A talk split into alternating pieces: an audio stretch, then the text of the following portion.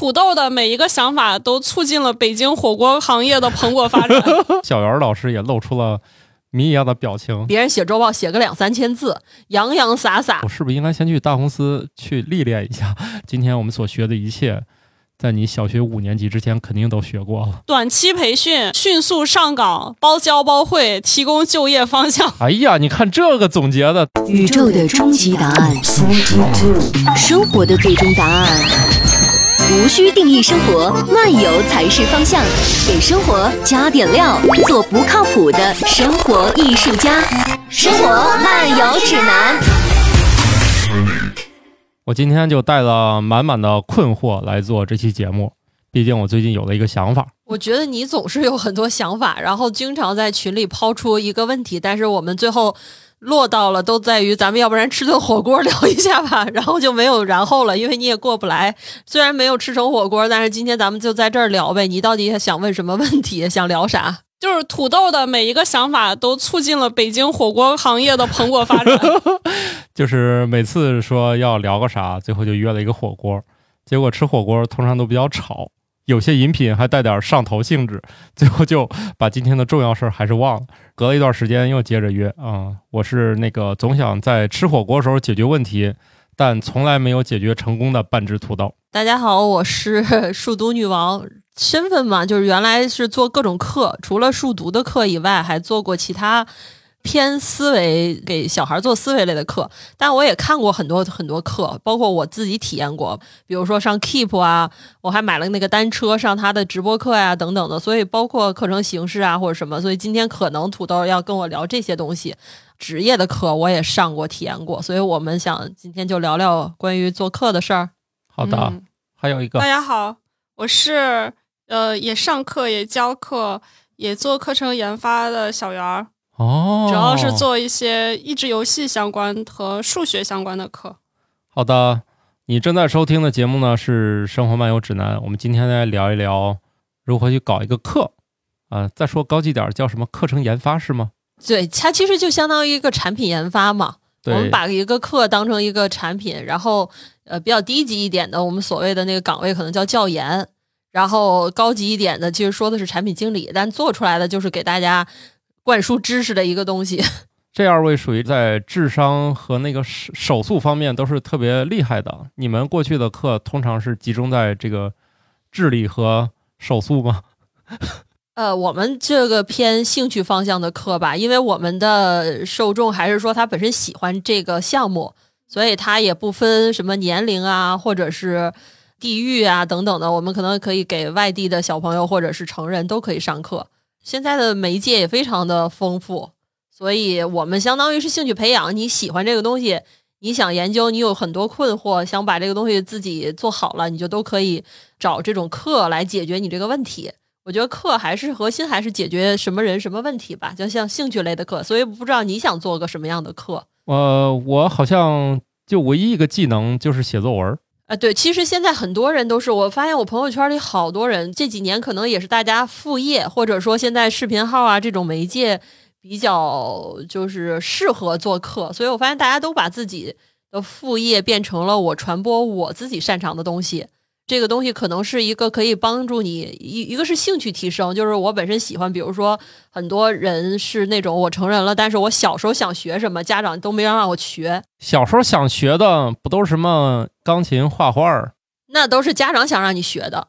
哦哦，小时候你想学，像什么魔方有有可能是你小时候想学，但是大了以后，我们碰好多成人都是啊，数独我也想学，都是这种，他就觉得好玩儿、感兴趣，就是有点猎奇的东西，反而是成人有时候会想学的。对啊，我的困惑在于我这个方向一般人不想学吧？你你这个方向是不想学 想让孩子学的比较多。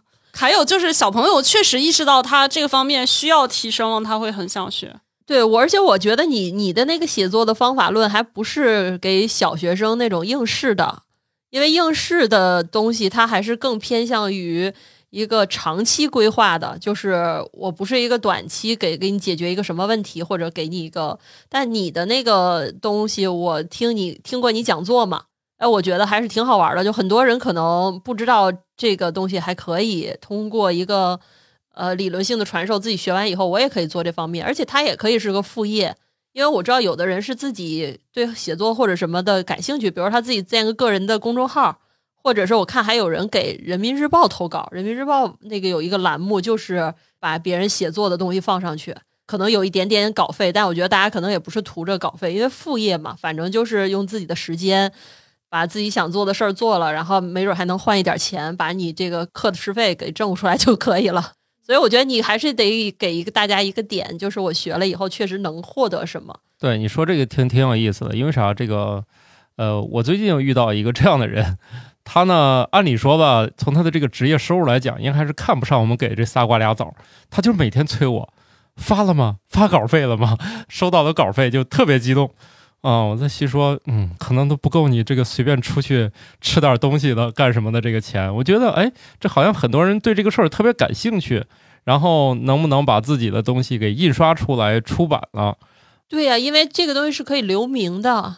比如说，有一本杂志或者什么的用了我的文章，这个杂志可能我当时就会买十几本儿，然后会放在家里放几十年，将来都会到处，比如跟别人说，你看这儿有我名字，这是我写的。对，我就评职称的时候，我在想那堆书扔哪儿了？我差点都没有办法证明了，就可能是干哪一行就觉得这事儿吧，也也不稀罕了。嗯，不像那个就是他是想拿这个当兴趣的人，完全不太一样吧？就比如说你可能是专业搞数独的，可能跟人家那个兴趣的那个高手就完全没在一个水平面上嘛。别人可能做个这种难度就觉得了不起了，你看了一眼说啊，可能这也没啥意思，是吧？啊，所以我是想面对新手，他们有这个愿望。呃，以前我是不会有这个想法的，因为过去来说，写作还是一个偏专业化的一个领域，就是说大家写出来这个东西是有用的。我要么是用来发表是赚稿费的，要么呢我就是为了出书，要么呢我是为了完成某些比如材料撰写，它是某一个就是具体的用处。但是这两年我看网上就是这种教人写作的这种课班儿，还有这种兴趣小组还突然多起来，是大家。我不太了解大家这个动机到底是为什么，但是似乎大家好像突然很想学这件事儿。可是我上学的时候，我没见几个人说我喜欢写作文的，这很反常识。还是有的，你像有人喜欢做数学题，你也不可以理解吧？我当然不能理解了，是手机不好玩吗？对呀，他就是喜欢呀，他就是喜欢挑战，把这个算出来呀。所以你说喜欢写作文，我认识的人里也有。而且我觉得写作它的用途其实特别广泛。你要看你这个写作课，或者说你更喜欢教什么，或者你觉得就是你能吸引来的这些跟你学的这些学生，他们更想要什么？因为你看写作，比如第一个就很简单，你从小学到大学基本上都有写作需求，嗯，所以写东西写得好，一定跟你的考试成绩是有挂钩的，嗯。然后那，接下来就是刚才我们说的，有些人可能就是兴趣。我就是想有一些随笔的东西，我比如说去哪玩或者什么的。现在大家可能，你不管是在小红书上发东西，还是在微博上发东西，大家写的就是很长啊。对，那这个我觉得就是一个需要表达呀，或者是一个结构化的东西，能让我写的东西让别人看得下去啊。比如说，所以如果你说你教我把。博客写得更好，因为我博客写的越来越短，我觉得我的表达能力就一直在退化，不知道为什么。然后，所以你要是说能教我这方面，我也会愿意啊，因为我觉得我就可以更好的分享我的生活或者我的这些一些感悟。那还有一些呢，就是跟他的这个职场相关的，比如他写什么工作汇报啊，写什么周报。我跟你讲，原来我们那个单位就是很多大的公司里面写周报。就是一个巨痛苦的活儿，大家就越来越卷，好多人周末两天就在写周报啊。那周报里能能写点啥呢？这啊，请原谅我，我其实已经很久没有在。我先讲讲，我把这个事儿讲了，你可能就知道这个需求在哪儿，你就知道这个课怎么写了。就是大的公司里，周报不是说你就写你周一干了什么，周二干了什么，你开了什么会等等等等，你要把这些东西里面的那些深层的。你对这个工作的看法，你对这个问题怎么去解决的东西，写一些总结或者是心得出来。我天呐，你知道这个东西，我我写周报 写的，就很多人写周报写的很痛苦。就是比如你学新闻的人或者学历史的人，他们可能还好。你要是理科出来的人，以前最长的就是八百字的作文，你到公司里一卷，别人写周报写个两三千字，洋洋洒洒，我的天呐，然后领导一看就会特别喜欢啊。你等一下，他们写两三千字，我也就那个没没有什么疑义啊。领导一看就特别喜欢你，这个结论是从哪儿来的？对呀、因为领导会给他们点赞、评论，然后开会的时候还会提谁谁谁的周报啊，说到的那个问题就特别好，说明他对这个工作有非常好的深深入的思考。哦，你就知道，而且咱们也不能说直接吧，但是很有可能他的晋升啊等等，可能就真的跟周报有关系。啊，所以写周报这个，我觉得就是一个需求。本来女王的周报写的也还可以，但是她在她的同行优秀的衬托下，显得就没有那么好了，啊，就这件事就卷起来了。对我读了别人的周报，我就会自愧不如，说自己的表达不太好，因为我写东西特别绕。我有一点感觉像是我大学，因为我大学在北大学的哲学系，我勒个去！我写论文就特别绕。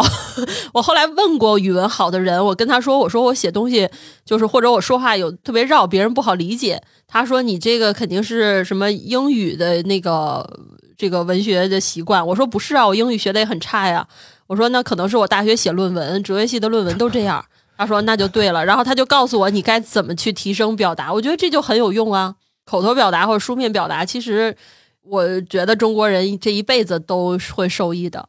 所以写作课绝对是个刚需。啊，他开拓了我的思路，但是我这件事我做不到啊，毕竟我从来没有参与过大公司的这种卷法。你看，我觉得小袁老师也露出了谜一样的表情，对，用得着吗？不，你不用管他具体是怎么卷的，你教他一个通用的方法论，比如说啊，就是什么你写东西要讲故事啊等等的，或者是你怎么样把你的那个一些尖锐的想法、尖锐不好听的话，能委婉的表达出来啊等等的，这个就相当于你也不是说在周报里能使用，你在生活中可能也能使用。这个人可能说话就不好听，但是跟你学完以后，哎，他跟别人打交道的时候，别人就会更喜欢他。哦，要你这样说，我是不是应该先去大公司去历练一下？就潜伏一下。不，你也可以去找一帮这些人来，然后你让他们把他们的痛点写下来。他们的每个人都有自己的什么样的痛点，比如说他不会写，比如说他觉得我就憋不出这个一千个字儿来，他就首先量上达不到，还有一个就是我的高度不够。哦，说实话，他他会有一个，就是你不是具体这件事儿，你不能说我这做这件事儿的方法论是一二三，而是你更能站在更高层，比如说一个商业的角度或者用户的角度去思考这个问题，这个就不一样。所以你得先看你的课的目标用户是谁，你肯定一个写作课不能解决所有问题。那当然了，首先我先讲讲哪样的人我教不了，或者说我我不敢，就是这个中小学生。啊、因为我首先我这个课是不希望面向这个还在大学之前的，嗯因为大学之后的这个写作的可能就趋向于实用了啊。我为什么这么说呢？我不是我不想，是我真的不行。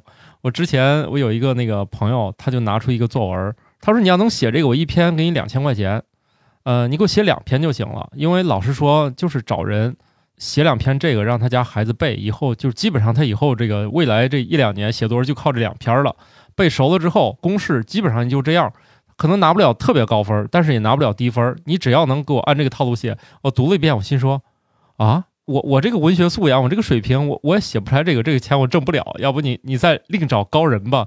那个作文，反正我觉得跟我们当时见到的东西已经不一样了，里面充满了那种华丽的东西，它可能不太讲结构。对他可能有一些高级的表达方法，但是我确实知道，因为我有很多学生是我知道的那种中小学的作文课，通常是背范文，就是我可能有一些押题，就是不管你考什么，现在的考试作文都不是那种直接给你一个题目问你了，而是给你一个素材。比如说去年高考不是有一个围棋的题吗？告诉你什么是妙手，什么是什么的，然后让你读这个素材，然后发挥你自己的那个想法，谈一谈。那但是实际上，你要是能把就是所有类别的，比如说励志类的，就是你所有遇到困难以后怎么解决这这一类的，或者是什么什么类，反正他先分类，分完类以后，他比如给你十篇或者十二篇，那这个文章其实是背。哦，背完以后，你大概就知道这里面的表达，比如说这个呃怎么用什么样的词。其实有的文章里，比如说你用几个高级词，瞬间分儿就高了。哦，所以你看这个我我教不了，我也不会。就我们都是口语表达嘛，然后它是有一些书面表达就很高级，但是我也不会，我只是说呀，就是知道。所以，呃，我是觉得成人的这块写作吧，反正就是考试类的所有课程都非常简单，你不用太考虑用户的情况或者说他的场景，因为他要解决的非常具体，他就要解决这个考试，所以考什么怎么考，然后你这个东西该怎么学就怎么学。你让他一天学十个小时，他也得学，因为他就要考这个。我们就不说中高考，你说你考一个教师资格证，考考一个会计师证，那不就都是这个逻辑吗？你教这些证书考试，那就是考什么学什么，你也不用研究我第一节课学什么，第二节课学什么，就是按这个就讲。就是做考试类的课，我觉得非常简单。然后你也不用考虑说用户有有没有时间，或者他有没有这个钱花这个钱学这么重的课。你只要确实能保证他的学习效果，你确实能让他这个东西有落地，每一节课能看到这个效果。比如说这一课学完了，你就写篇作文啊，他就能达到发现跟原来不一样了，就 OK 了。好的，经过你的梳理，我感觉这个我也放弃了。对，然后如果你说是兴趣类的，或者是。偏成人的话，我觉得可能就得考虑一个问题，就是我的我们的这个学习场景，因为我觉得教人的这个思路都是啊，我能教什么，我该怎么教，我把我的东西一节课一节课这么教给你。但是实际上应该先考虑，就是如果是兴趣类的，那你的用户他在什么场景、什么时间段？你像比如说罗翔的课，我觉得特别好，就是他就能在地铁里看，他就不像有些课我必须有个书桌，或者我要摆着跟着教材一起看。等等的，就是你需不需要一个场景？就是现在，就是越不需要场景的东西越好落地。我不知道你说的场景是什么，比如说他从我这儿学会，能从我这儿挣钱，你觉得这个会吸引人吗？这个是最终解决问题。我觉得场景是这样的，场景是解决你这个东西到底要做多少次课，你每次课到底教几个知识点，教多长时间。我是这么想的，呃，出于我常年培训科普作者的经验，我有信心把一群人早上。八点钟坐这儿，上午讲理论，下午开始写，写完才准走，可以陪到夜里一点钟。今天这个课一天就结束，随便啊，我只是这么想的。我听土豆这个描述，已经越发的往不靠谱的方向去发展了。什么短期培训，呃，迅速上岗，包教包会，提供就业方向。这个你们听起来很荒谬，但是我这儿已经有很多作者，就是就是说你你你的描述让我想到了种种各种。今天手术，明天就上班儿。对对对，类似于这种。但是实际上，这个我我是做得到的，因为我跟网络这块培训，基本上我让一个人写三次作文就能达到发表的标准。都是科普项的那些的。对，就是谈不上优秀，也没有太多的沟通和对话，给他一个基本的过程，他学完之后呢。他就能写出达到出版要求的作文了。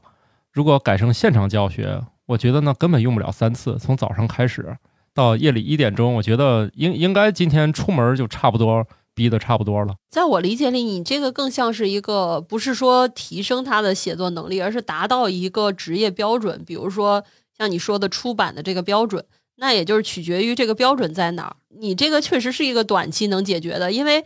比如，对于大部分人，他如果不是说全职做这件事儿，如果是个兼职来做的话，你让他跟你学三个月，我估计他都不愿意。做，但是你要告诉他，比如说就三个半天儿，或者是像你说的这么一整天怼住了学就够了，那其实还好啊。就大部分人觉得跟他的预期是相符的，因为他付出这么多，然后获得的也差不多。对，只要用一天，早上来一片空白，晚上就赚了几百块钱稿费走了。对，但是这个课为什么要需要用线下场景？因为我觉得现在更多的线下场景，要不然就是有这个器材，你必须要去这个地方。要不然是说这个老师能现场给你一对一，比如说有些 东西需要手把手的去教你的，才需要线下场景。其实线上我觉得是一个更好，就大家现在生活成本这么高，而且现在比如说外地的人到你那儿到天津去也不太容易，你就很容易受各种因素影响，而且场地现在也贵。但是线上我觉得是更现在线上的各种平台，它的那个功能很强，而且其实对成人培训都不用那些功能，因为成人的那个容忍度或者说他的那个接受度是很很宽泛的，就相对来说就还好，不像对小孩来说，就是你一个年龄段的小孩，他的那个差异都很大。比如说都是四岁，我四岁太小了，比如说都是七岁的孩子，他在线上学。可能两个孩子差别都很大很大，你就要又又要照顾快一点的，要照顾慢一点的，然后你还要想各种互动的方式来吸引他们，因为他有时候坐不住他就跑了。但成人无所谓，成人你就一直在给他们输入就可以了，因为反正线上他还有回放，对他来说就很好。他觉得你这个课太密集了，他一次接受不了，他可以拆几次来学都可以。但是最好还是直播，因为像你这种偏技能类的，他们一定有很多困惑。因为我们即使把一件事儿讲的太，就是怎么说呢，说的非常清楚，呃，理论落地怎么怎么样都说的非常清楚。对于大部分人来说，学习可能接受百分之七十到八十也就差不多。他一定有一些困惑，或者说你把课拆的再简单一点，因为我们像原来我们做课就是会要持续性的迭代。否则你就做完了就没有工作了。啥叫持续性的迭代？就是不断的在优化，不断的给予用户的体验。比如说这个，他们上完这节课，他们就都不上了，因为你要是直播三次课的话，你第一节课上完，第二节课他们都不来了，你在线下，你的你的心理上是崩溃的。既然交完钱了，那不来上就不来上了呗。不行呀，他得增加这个客户的粘性，然后让他的客户能再给他介绍新的客户，或者让这个原本的客户再去续费啊。哦，对，因为课是一个特别慢的，它不像做个医美，就是它跟健身的道理很像。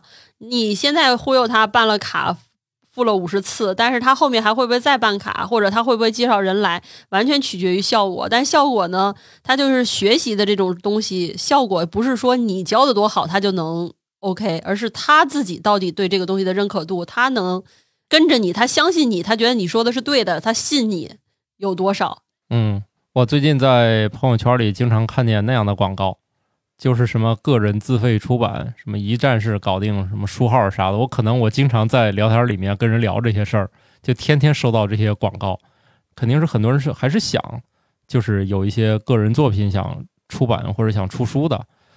然后我就是想帮助他们完成这个过程，当然别的我不会教。你让我去教这个哲学写作，首先“哲学”俩字是啥意思我都不懂哈。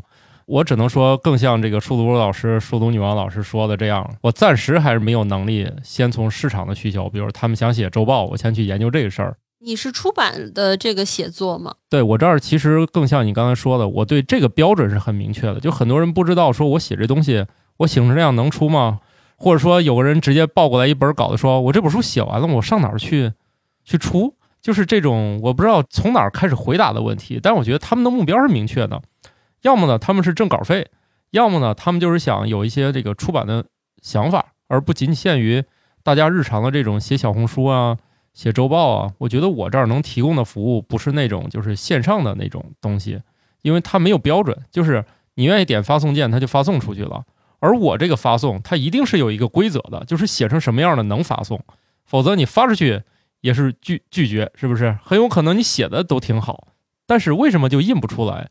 我觉得我掌握的肯定是这方面，而且就是这么多年我一直在培养新手嘛。对出版这件事儿，反正我感觉就很多人他想出东西，因为他比如说有自己的对一个问题的思考，或者是一些他自己东西的沉淀，但是他其实发现他写完东西。真的能找到，首先能找到出版社，但是出版社如果跟他说不行，他也不知道哪儿不行。他对这个什么样的东西是符合出版要求，确实不太知道。然后或者说他离市场也不太行。就很多作者他特别直白的这些东西，感觉就是读者可能也不一定真的能读下去，因为它是偏自我的东西。对，所以我这儿就翻过来了嘛。首先呢，你看，就我就像骗子一样那样的给出解决方案。是吧？来我这儿又能挣稿费，又能做临时性的，就是期刊类的出版。最后呢，出到某种程度，我给你集结成书。我们这儿的作者一向是这样滚动的，也就是说，这件事儿本身存在，我并不需要你们自己从我这儿学会写，再自己找渠道去发。所以我等于说也是服务于我的编辑部，因为我找新作者也挺费劲的，而且新作者这个东西好不容易他学会了，很可能过了半年搞对象了、结婚了、生小孩了。然后呢，换新工作了，换新城市了啊，或者他跟我产生时差了，慢慢的以后呢，就是这个新作者就不再活跃了。就是我，我其实也是希望能解决这个问题，我也需要更多的作者滚动进来。但是呢，我就觉得现在是有一个，就是可能还是这个激励不够大，可能有的人他还是想解决他想出的，就看能不能劝说他来过来出我想要的。这样的话，只需要放弃他的一点点想法，他剩下的愿望就都实现了，对不对？哎，你在笑什么？我觉得是，我我觉得土豆在找工具人。对，是的，这个是两个，一个是有的人他本身就有这个需求，像你刚才说的，有的人就自己就想出书，不管因为什么原因，他是挣稿费，还是就为了出名，还是怎么着，就如果你比如说身边有一些这样人，你给他们输出这样的课是肯定没问题的。那还有一些就是我们所谓的创造出来的需求，就是他不知道他自己有这个需求，或者他不认为他自己能做这件事儿，但是你给他演示一个，让他看到别人，比如说很容易达成的这件事儿，他也有可能。你像网上现在铺天盖地在推的那个课，什么录音课。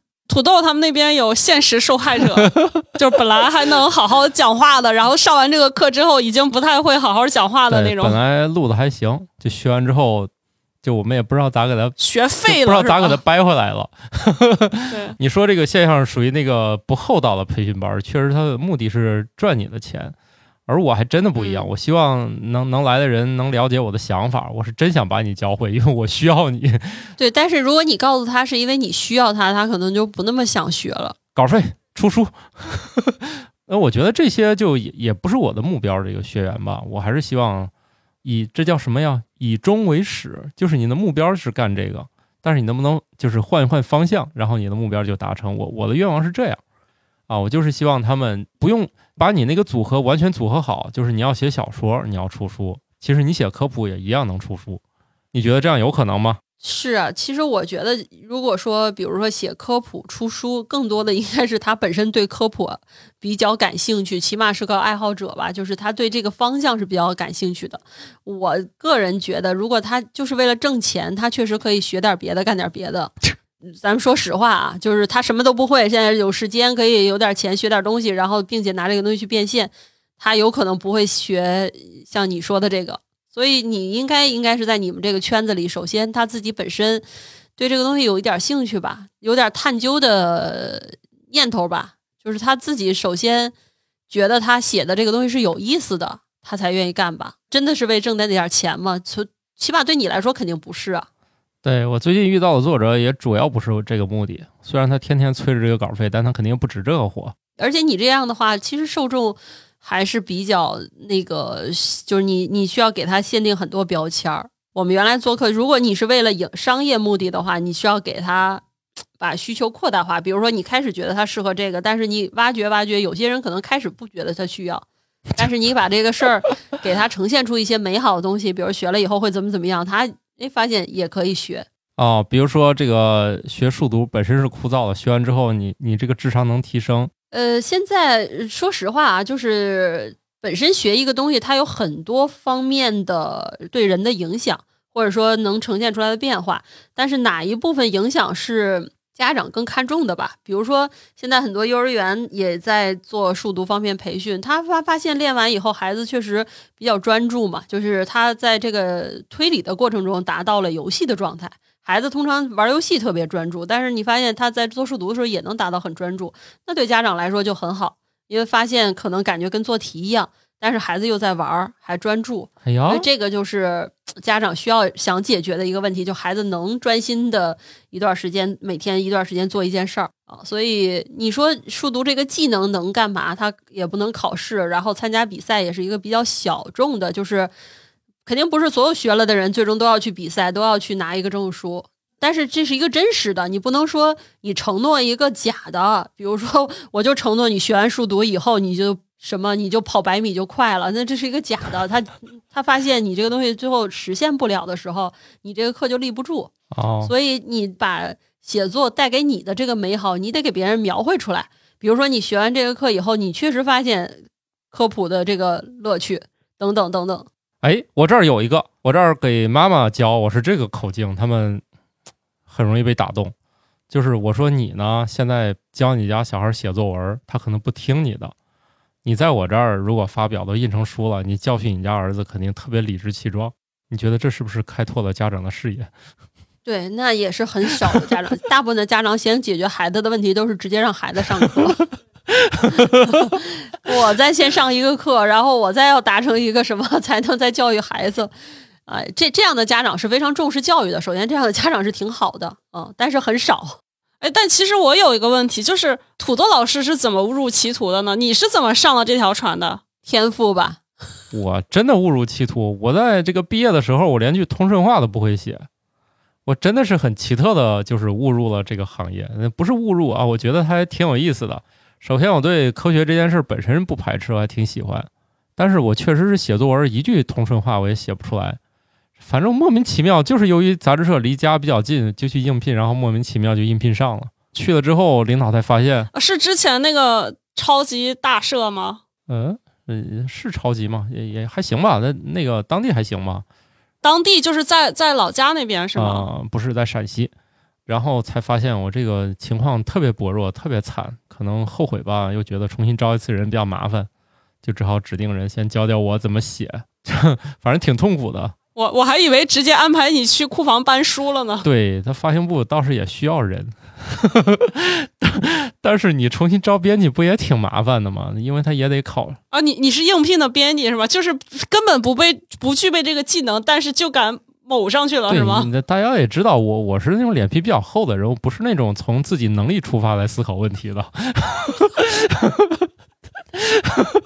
你要这么说的话，我其实也靠我自己的这个逻辑解决过这这方面问题，因为我刚毕业的时候也类似面过一个和编辑有关的岗位吧，因为我哲学系其实还挺对口的，但是我写东西真的是不行，自己写起来也比较痛苦。我我属于那种表达能力很差，就是那个文字读起来。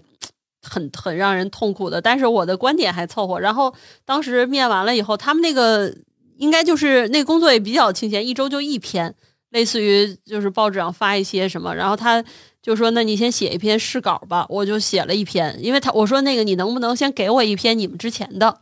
他发给我一篇，我就把那篇文章的那个结构拆解了。我们学校有名师嘛，然后名师网上又有很多他的简历、他的履历什么上的事儿，然后我再把生活就是我跟这个老师接触，也不是接触上他课中一件小事儿提出来，然后就把那个结构套进去了。文字上没有那么差，但反正也找人帮我看了看，没有什么错别字儿啊，什么这个语言不通顺的这种明显的病句，然后居然就也过了。但是我确实觉得我做不了这件事儿。但是如果像你说的，我当时接了这个工作，可能慢慢的就是这个方法论也能这么套用，嗯、因为它就持续的产出的还是这个东西嘛。你你好歹是最好的大学毕业的是吧？你肯定当年就作文还是合格的。你像我这个一路也知道，像我这种学渣，就是咱们要是比惨，那我真的我高考语文一百零哎九，别别比这个，我肯定比你惨多了啊！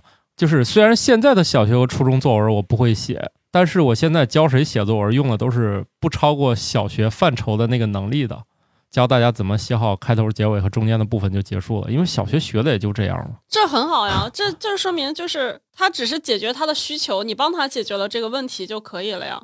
对，而且为什么我不想对还在呃中小学读书的人下手，是由于可能现在这个理念呃和我这个不一样，因为我学的是那一套。众所周知，从教育家心目当中的这个作文教育是属于你只要说通顺话就行。我以前也是在某大社，算某超级大社了，是吧？里面我们去有一些培训，里面也提到了，包括以前的那些语文大家都提到了，你这好的作文是啥？你在这儿念。我坐隔壁听，我觉得你在说话，这就叫好作文。但是现在显然这个教育里面的作文完全都不符合这个特征啊！当然我说的比较粗俗啊，如果有语文老师也不要打我啊。看那个高分作文，我也读不下去，我不知道这种东西它到底在表达什么，就是它偏离了就是普通人的那个说话方式了。确实，就可能咱们的那个文字鉴赏能力也有限，你知道吧？就我们也学不了，我们也写不了一些高级的表达技巧，对，也看不了。嗯但是人家可能达到那个层次的人，他们一看啊，这个文章写的就是好，对，所以我就是觉得吧，我天生的优势是我比较差，就是我也写不出特别高级的。跟我学之前可一定要想好，这辈子跟文学家彻底无缘了，因为我用的全是最朴素、最简单的话。对，但是文学家这件事儿，如果你是奔着这个目标去的，就像我刚才说的，你有一个特别远大的，不管是哪一个领域，大的领域、小的领域，有一个特别远大的目标的话，它一定是个长期规划。也就是说，我不是说写一个落地页，说这个课多少节课，然后多少钱，他就能来学的。他一定是那种，我给你长期规划，你这个孩子得从四岁开始嗯就看就看《三国演义》然后几岁几岁那个就得把什么什么读完了，等等等等，你得你你那样人家才信啊，因为你是培养文学家呀，怎么可能一个我一个课几天的课就给你解决这种大家的问题？那你看，所以我现在用户群已经开始就是愿意去从事一些兴趣写作，就是你你大学生你拿这个当挣点稿费还挺合适的啊，它算一个收入来源。就是稿费可能对于就是工作很多年的人来说，它可能是啊、娱乐啊，但是可能对于这个在校生来说，我觉得这个收入还是蛮可观的啊。如果你写得好的话，又能发在很多杂志上，还挺可观的。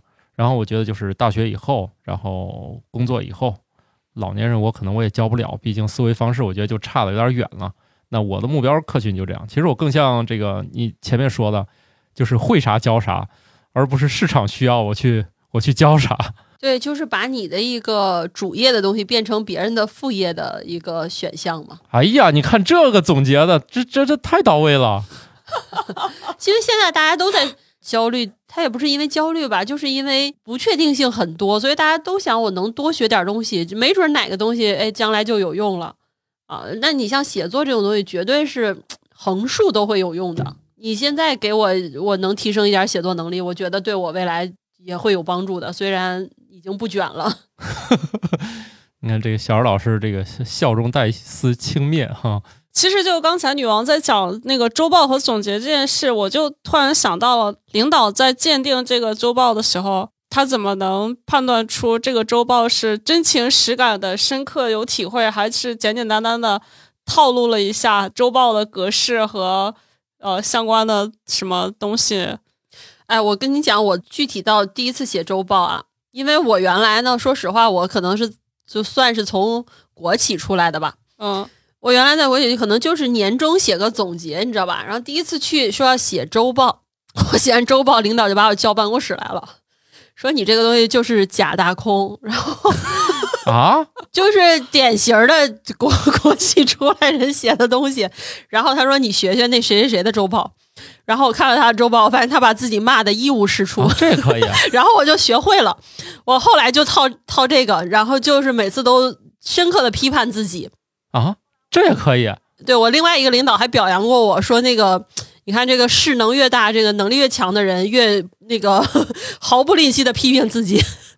啊，原来居然是这个，就是把自己骂狗血喷头的，就是最好的员工了吗？呃，不不不，每个人的风格也不一样，也不是说领导就喜欢哪一种，而是说你写的东西确实是说真情实感。给别人有一些帮助，因为你的周报不是给领导看的，不是汇报工作，说我只说好不说坏，说啊我这做做工作你看我都做的多好，说实话那就没有任任何意义了，大家都都夸，然后上面的大领导一看每个人写周报都把自己说得特别好，然后这公司怎么还不挣钱？这样的 就是对吧？没有意义，你总总得你总得说点有用的，所以我们的周报比较开放，就大家都能看。那都能看的东西，比如说你写一个周报，你你这件事情你当时做的时候，你把这里面的所有东西都分析清楚，不是说啊今天出了一个个例的问题，有个投诉我怎么解决，而是说这个东西当时我在设计这个活动或者说设计这个项目的时候啊哪些地方有漏洞。如果你是一个大公司的话，他其他的部门的人，即使他跟你的业务不太一样，他也可以借鉴，因为他发现哎在他的工作中，他的方法论中也缺少了这么一环。啊，等等等等，其实就是帮助大家提升一些职场的技能。我觉得，反正这些年我在读别人周报的过程中，确实学了不少东西。哎呀，突然让我对你肃然起敬了。你竟然有时间读别人的周报这必须读，他那个你读没读，他能看出来。啊？我们有一个你读周报的率，就是就是已读不回什么那种的。你不知道钉钉能统计吗？就是比如说你收到了一百封周报，你只读了八十多，那你就读了八百分之八十，还有百分之二十未读。天呐，太可怕了！这个等一下，平级员工之间也要互相发周报吗？呃，我们当时特别变态的是上三级下三级。妈呀！就是领导还得给你发周报呃，对对对，所以我上三级就已经到了我的事业部的呃 leader 了，然后下三级其实真的就是看三十多人吧，啊、他们有的人要看一百多人、二百多人的周报，我觉得他们周末啥也别干了。不是周末啥也别干，我看平时啥也别干了吧？不，他是周末写周报，我们不占用上班时间写周报，你知道吧？这种公司至少周末不得有三天？就是周末有一天，然后有一次我周末加班去单位，发现震惊了，然后居然真的有人周末专门跑到单位来写周报，因为他需要一个安静的环境创作对，他自己在那儿就是黑着灯，我以为办公室里没人呢，一进去我吓一跳，然后我说你干嘛？他说写周报呢。那个是这样啊，你聊到现在，我觉得我教人写科普这件事儿，我已经没兴趣了。我特别想知道公司到底咋写周报。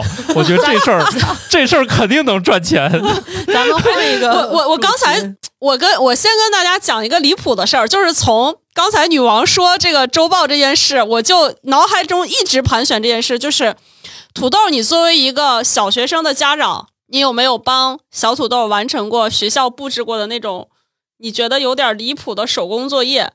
啊，是这样，我们学校很正常，从来不给家长布置这些莫名其妙的事儿。呃，幼儿园时候有，啊，但是从上了小学之后，这个学校从来不折腾家长。但是你觉得是正常？可能对于那些其他的家长就觉得你这个没有什么互动啊、亲子啊。当然，学校做这些东西本质肯定是好的，是希望，例如说中秋节要求每个小朋友这个周末回家跟家家长一起做一个小灯哦笼带带回去。种有不频繁对，对但是有些学校就是很喜欢搞这种。我有一个学生，他们学校各种大事小情，就是什么手工劳动课、劳技课，还会教他们所有的小朋友用钩针钩一个什么杯子垫儿，什么一个小小桌布那种一个东西啊，什么这种的。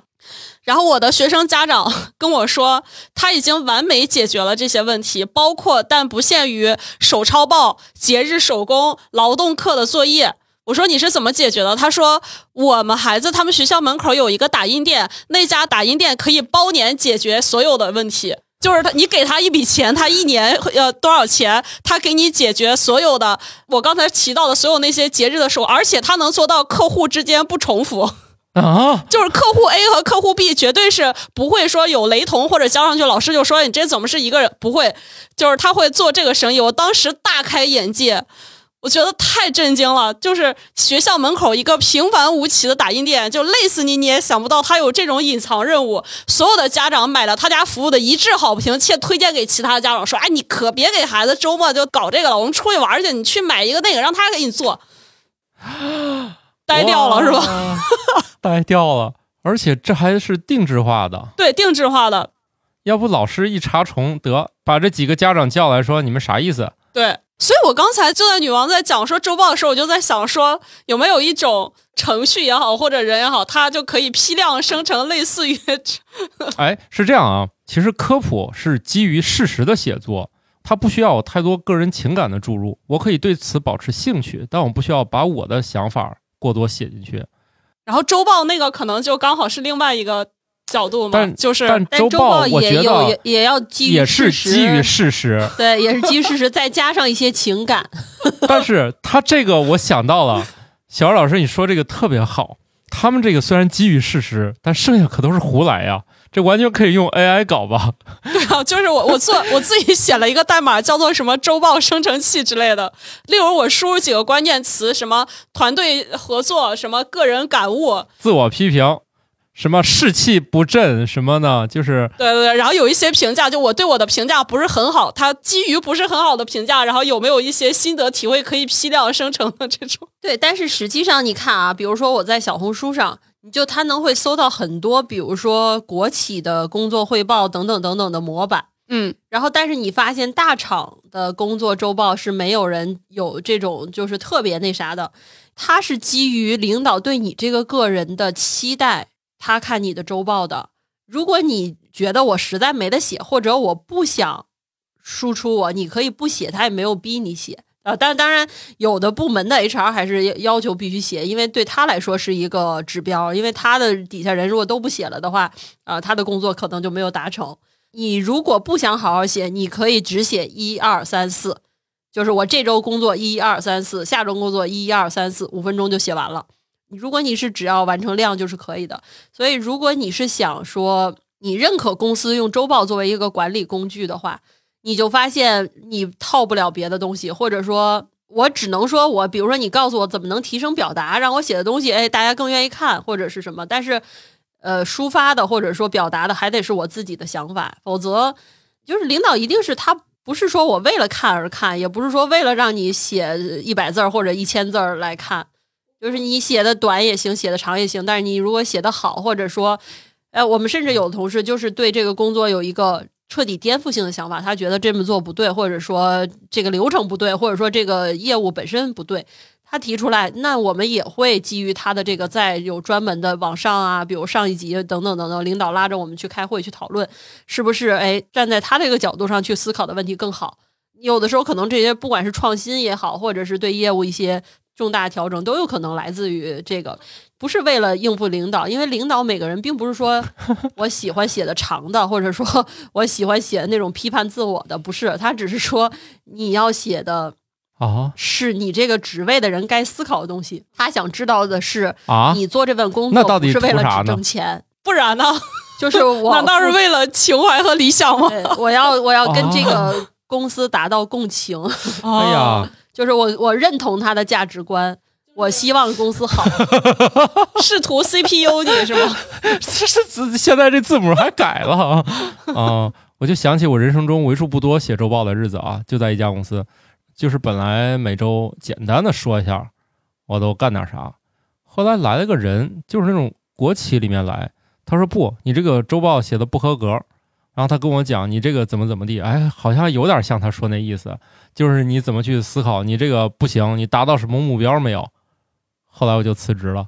就是我，我觉得吧，我的生命不是陪你们来干这个，老子是来干事儿的。我没有空陪你们写周报，然后我就自我淘汰了。但是我觉得啊，我听完女王描述这些，我觉得这个周报这件事，如果你本身对它很抵触，你可能就是会像我，我之前有那种想法，就是你投机取巧的搞一些所谓的东西，然后交上去可能也行。但是如果你很认真的对待它，就像女王说的，她也在里面学到很多其他同事。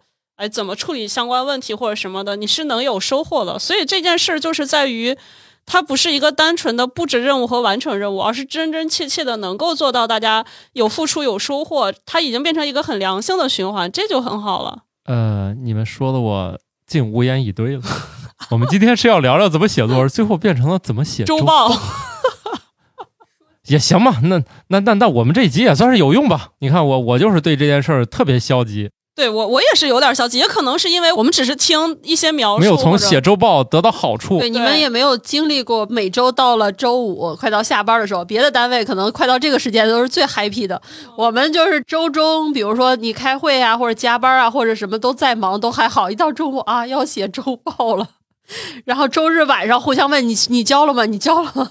其实我想了一下，就像这种情况，如果是换我，我有一个前提啊，就是假如周报写得好啊，你就能晋升和加薪的。如果基于这种情况下，我相信我也是能写好的啊。毕竟我觉得大家都是以这个目的才去做这件事儿。大家可能呃有熟悉我的知道，其实我每天会写那种小卡片嘛，我自己有一个巨大的选题库了。像这种呢，我觉得日常也是一样，比如今天干了个啥，我一定会给它写下来。这一条就是这周准备用。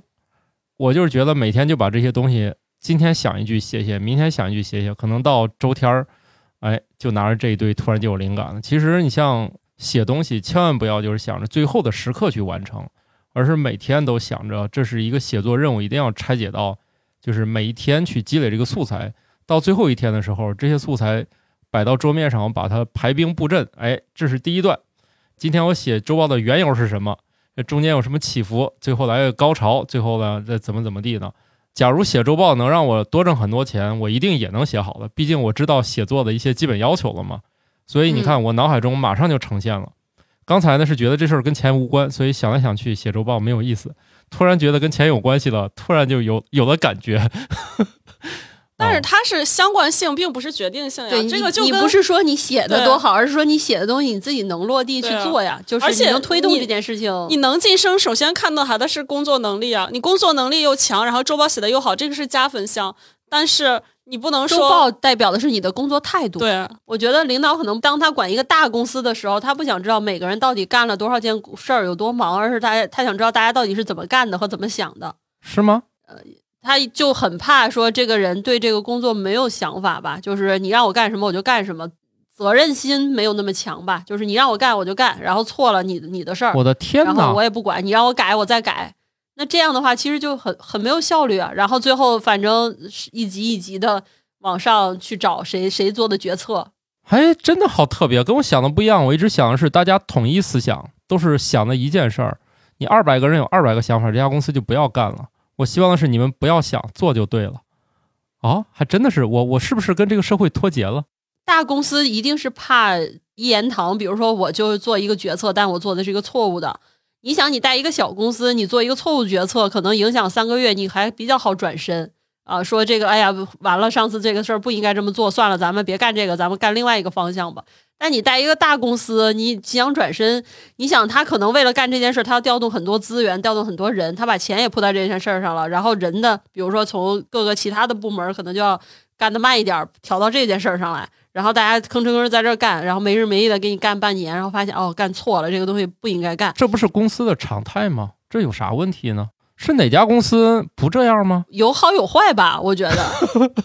我听说中外的各大公司全是这样，包括外国的科技公司也是弄几拨人，最后两拨人相遇的说：“哎，我这半年干的也是这个事儿。”他说：“哎，我这半年干的也是这个事儿。”哎，我其实是觉得互联网公司的这个风气，就是他们就是在试错。并不去论证这个东西是真需求伪需求能不能卖出去，我就试，就是我把所有的可试的东西都试完了，然后试哪一个没准就好了。但我觉得做教育可能它就比较谨慎，因为你做教育的东西，你去试，你一旦有用户了，你就得把它服务完。哦，它不像说我一个 app，我今天推出去了，发现没人用，用的不好，我 app 就停了，我就下架了。是我有一天我还跟别人聊，我说现在也是全人类的生产效率提高了。怎么能允许这么多公司的人每天窝在公司里面，就是做 PPT、做表格和做汇报？我说这三件事到底有多重要？你们好像只干了这三件事，你们日常到底在做什么？他说这个还真不知道。我们好像主要就是开会、做表，挤出来点时间写个想法，然后写写周报，最后弄个 PPT。呃，对，他说其实主要是 PPT，但是每周到周末的时候，每个人都很慌，说我这周到底干了什么呢？好像也没有干什么，开会 PPT 占用了所有时间。我记得有一年新东方不是年会批判这个做 PPT 做得好的人晋升快吗？然后我们公司当时大家以后述职也好，汇报什么的就不用 PPT 了，就直接文档。因为有些人很会做 PPT 设计，你知道卖 PPT 课的人就很挣钱嘛，就是一样的道理，就是你教写周报和教做 PPT 是一个道理。就你 PPT 漂亮，我把图做的漂亮。呃，怎么能把那个做的不好的东西掩盖过去？其实 PPT 是很容易美化的。我本人就见过那种形式大于内容、花里胡哨，但是其实很振奋人心、空泛的那种。对，所以后来我们就都不 PPT 了，就大家也不用卷 PPT 这件事情，你就文档写就行了。该贴图贴图，该写写写描述写描述，写一二三四就可以。那完了，找工作还得提前了解这个公司的风格是 PPT 型的还是？那个长文档，对，但是你对外还是 PPT 啊，那可以理解，那是跟钱有关的，一定能做好的。好的吧，我们不是来批判这些事儿的。说到底，这个我们还拉回，不是来做写作课吗？对呀，我们今天这个已经跑到了，沿着周报的这条路走到了尽头，一路狂奔。对，反正如果你的方向特别具体到就教人写科普书、科普文章的。嗯，反正至少对我来说就没有什么需求，但是我觉得写作是一个大需求，就是理论上不同年龄、不同的地域、不同的工作、不同的身份的人都有写作需求。但如果能有一个很通用的课帮助大家，就是可能对你来说都是特别简单的东西，对他们来说就是完全不懂啊。你一说他都知道，是这样的。我我的想法是，其实。可能大家对于写作这件事儿，就仿佛大家痴迷于做一个事儿找到模板一样，他总觉得这个东西是一个固定的模式。其实写作就是，反正能达到出版要求的，还真的是固定模式。当然对我来说看起来很简单了啊，就是他可能按照这一套下来就可以了。你看那个外国，你包括美国的，他那个新闻的课程，当然中国的不太了解啊，因为我这这个的确以前买的那个人民大学出版呢，也都是翻译国外的这个嘛。至少从我现在能看到的，就是你像美式的那些教程里面。开头怎么写，中间怎么写，它都是有完整的套路的。你你会发现他们的文章到最后也是挺有高度的这种一致性的，所以它出版可能就不像在网上你那个发挥的过于的，就是随意。但是好就好在它就是有套路，就在我这儿，我就会告诉你这个开头应该怎么写，结尾应该怎么写，中间你要选哪些。但是我觉得大家可能缺乏的是选哪些事儿来写，选哪些事儿不写。就是比如说，就这件事儿，我是怎么把它写出来的，然后再来一堂课，就这篇稿子我是怎么写出来的。如果有足够多的这样的东西，你觉得每一集都是实操，你觉得这个东西会有人喜欢吗？我觉得就是每一集的实操，它的那个落地点可能需要更宽一点。特别窄的话，他会感觉这节课对我有没有价值，那节课对我有没有价值。如果它宽一点的话，其实你可以拿就是你擅长的东西去举例。曾经我自己说实话还上过一个讲故事的课，你说讲故事的课，其实是它和写作也差不多，只不过它要口语表达，然后它做成一个训练营。那为什么有人有讲故事的需求？你就发现那些做演讲做得好的人，一定是讲故事能力很强的人。嗯他不会说我直接非常干的告诉你我的理念是什么，因为那样大家听不下去。故事就有故事的结构，他就会带你去写故事。其实他最后先是落到笔头，他交的作业就是你写的那个故事是不是有那几个结构？这个故事也很短，五五六百个字儿。比如说你传了十几个故事或者二十几个故事，那你再出去演讲的时候，你就把它拆一拆。你想表达这次表达这个观点，下次表达那个观点，哪个故事合适？其实我觉得就跟写作文那个套的是一样的，但是它实际上变成就是一个讲故事的课。我觉得他给你的那个使用场景就是你只要出去汇报工作也好，其实你只要有讲故事的能力，就是他给你还是有一个美好的包装的，而不是说你学完这个课以后你能给小孩子讲故事。哦，我懂了，要往外延伸一下。对对，就是实用场景会更大一点。然后，而且这种课相对来说比较轻，它是它会做成那种录播课。我不知道像你这种是不是录播，因为现在大部分的成人学课其实录播课因为又便宜，对你来说制作上也比较简单。如果是直播课的话，你就得面临着我一期要招够这个，比如说十个学生或者多少个学生，然后把钱收到了才能开课。万一学生时间不合适或者什么的话，你要凑学生的时间就很麻烦。但是录播课再加上你比如说答疑打卡，对我录好了，然后你买了以后你就自己看，你自由解锁。但是你在这比如说多长时间内要学完，然后这一周学完两节课，然后你要完成作业，我给你批作业，哦，写的文章发给我，我给你改。我觉得这个听起来还挺适合，因为我七期都是直播，我也没这个时间。但是我觉得用这种，比如我已经形成这套方法论了，我把它每每种情况是怎么处理的啊，天文的怎么写是吧？生物的怎么写，我形成一个一套一套这个方法啊，大家按照这个。另外，其实我每一天做的就是把可以写的，我觉得有意思的，就是我们需要的内容呢，都弄成那个素材包了。他其实这个作者呢，几乎连去上网搜索资料的过程都已经省略了，他就差去利用自己的喜好去完成了啊！我这样一说，我觉得好像还嗯还是可行的。相当于土豆已经把预制菜给弄成了。对，对，其实你可以看一看得到的课，有一点这个方向，因为它都是偏职场的一些，它都是音频课。当然，音频课、视频课都无所谓，因为无无非是不同的平台。但是音频课，反正它底下也有也会有一些文档，比如说总结性的东西或者什么，你可以下载一个文档，然后也会有作业之类的东西。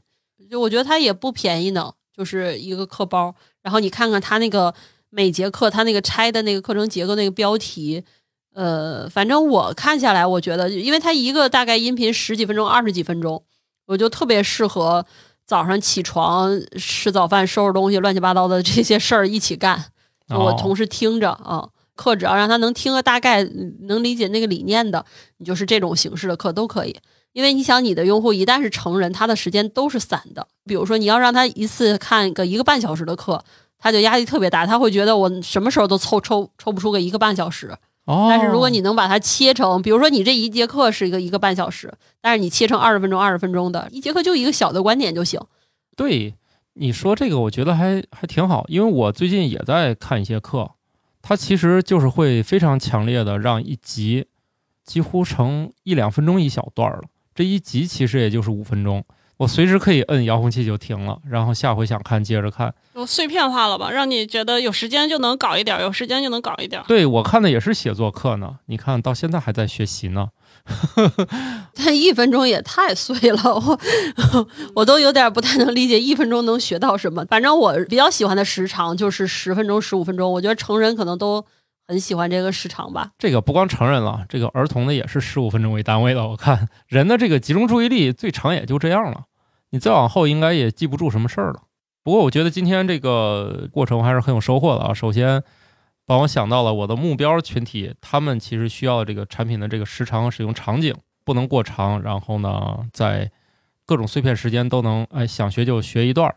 更重要的是，我给他们一些实操的机会，他们能不光去听这些东西，还能去就是完成作业和我来完成这种答疑和批改作业的过程。呃，对，这个特别重要，因为我觉得现在很多训练营，包括像一些健身类的也是，就是你做的动作，它让你反馈视频，它有一个给你一个学习的保障，你就觉得哦，我我有人虽然不在线下，但是这个人在管我的学习，不是说我看完了就完了，就是学和练百分之五十百分之五十吧，重要性。嗯，可以。我觉得虽然我们这个这个说了一半跑题了。跑得太严重了啊，没有没有没有，有很多人肯定是对自己的周报产生了一些更高的要求，说不定有助于他们升职加薪哈。你你这段还是很重要的，是比起哪一次吃火锅来的都更正经一点，很少有这个机会啊。今天这个学到了很多，我把我的这个想法再整理整理啊，回头有机会了，我把这个做个样片儿再跟你来再沟通一下。行啊，我们居然原来也是有这种 demo 课，然后找用户去试，不是说我一下子把四十节课你就都做完，而是你做两三节，你的课程结构啊，每一节课的那个知识容量啊都合适的时候，你给用户先看一看，让他们提提建议。我能想到就是土豆这个课程的一些宣传爆点啊，例如说什么从不会表达的人，然后如何变成什么中国科普作家协会优秀科普作品奖银奖的什么这种大开头，去你的吧！那那还挺有意思。你看我这个岁数还参加作文比赛呢。其实我也有问题想问土豆，我想问就是你带过的这么多你的学员里，包括什么？当然说学员这个词，可能他们都是我的作者，对你的作者有没有那种天赋极高，写出的东西让你觉得特别为之一振、眼睛一亮的那种？有啊，就有那种天赋挺高，你跟他说一遍，他就大概明白你要什么了。他交过来的那个第一篇稿子，就基本上跟你想象的符合度已经达到百分之九十五以上了。然后第二篇就写很好了。后来我觉得这种人，这肯定不是我教出来的，我只是告诉他这个事儿应该怎么干。他而且是理工方面的，他并不是咱想的，就是有多高的文学方面，或者说过去多么热爱写作。他可能对这个事儿没有任何的思想准备，他就是按照你那个要求一步一步来，然后就实现了。每当这一步的时候，我是既惊喜又觉得吧，我是不是耽误人家孩子了？这个可能又一个文学家 葬送到我手里了。突然觉得像我这种模式化的写作，可能很多人就就会陷在这里面，所以我一直在犹豫啊，要不要让更多人就是来来变成这个。我给他们唯一的安慰就是，你要这么干，最后能换点钱，然后能印成书。对，但是你的未来的文学之路可能就葬送在我的手里了，因为我会跟他们强调，今天我们所学的一切，在你小学五年级之前肯定都学过了，甚至六年级的东西都用不上。好的吧，那我们这一集我觉得也差不多了，我还是有了一些想法，希望下一次有机会一块儿吃火锅的时候再，可能就不聊这个了。希望下次吃火锅的时候，你的课已经顺利的做好了。然后什么订阅二付费一，什么已读百分之八十，对，但是我觉得可以搞那种押金制，就是你给我一千块钱，押一付三是吗？咱俩对赌。我们最近要发几本书的稿费了，所以我有业界口碑，他们也不用害怕我故意不给钱呢。反正你上一个培训班也要交个千八百，哎，我对培训课多少钱我也没概念啊。但是你写几篇，你就把这钱就赚回去了，我们也会替你正常的申报纳税什么的啊。啊，那个想法是好的啊，准备去开打印店了吗？那个钱我我也挣不了。